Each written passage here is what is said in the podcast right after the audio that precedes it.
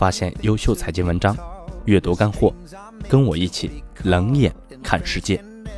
我是苟洪翔，欢迎来到苟洪翔读财经。以下是今天的主要内容，我们一起来看。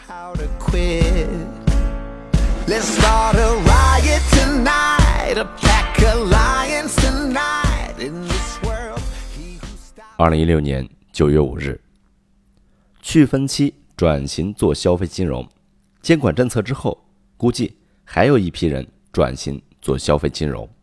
呵呵，这个大家都觉得蓝海的市场，瞬间成为红海。哪里有那么多未来的收入可以支撑做消费金融？绝大部分人进这个市场，结果一定会死得很难看。他们成不了事情。但是他们破坏点事是很容易的，把一个还有钱赚的市场弄得所有人都不赚钱，好的、坏的都很痛苦，是很容易的。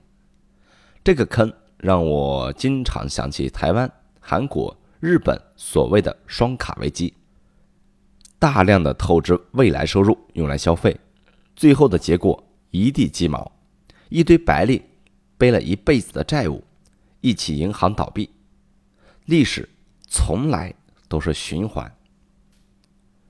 二零一六年九月九日，很多人问我，股市、楼市谁泡沫大，谁升值空间大之类的话题，怎么说呢？没办法比较啊。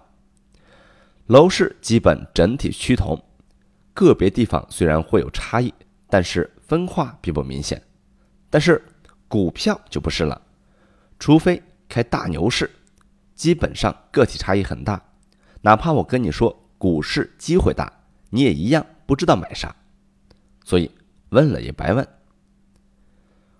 二零一六年九月十一日，面对悲剧，有人转发，有人反思，有人怪社会，有人怪政府，呵呵，唯独没有人真会拿钱去解决一些实际问题。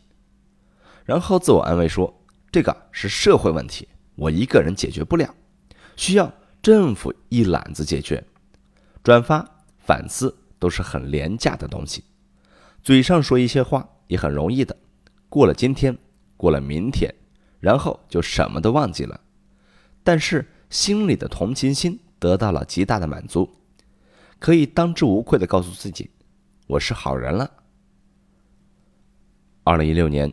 九月十二日，我哪怕在最落魄、欠了一屁股债的时候，我都会给那些底层的服务人员小费，少则十来块，多则百来块，根据情况定。我一直觉得我这辈子赚钱比他们总要容易，哪怕欠了钱，我也还有机会重新开始，而他们绝大部分是没机会的。现实中很多案例都是带有极端性质。并不具备普遍性。美国也刚发生了一个案例，全家自杀了。其实，很多时候我们应该少关注极端案例，多关注普遍性案例。如果你有能力，尽可能对你身边的底层边缘化人群，一些力所能及的帮助，比什么重要和实际。譬如给出租车司机、路边卖菜的老奶奶等等，多帮助他们，他们。就不会成为盛世的蝼蚁。落魄的时候，往往会有很多朋友，因为他们能从你身上找到优越感，跟你说没事没事有我们呢。但是你成功之后，会发现很多朋友都离开了，因为找不到优越感，反而有自卑感。不会为朋友的成功感到高兴的朋友，都不能算是朋友吧。所以，朋友的定义应该是无论。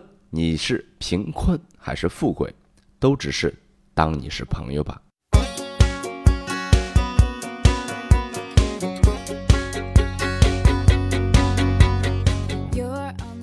好了，朋友们，以上就是今天的全部内容，感谢您的收听，欢迎大家搜索“苟洪祥读财经”，我们下次再见。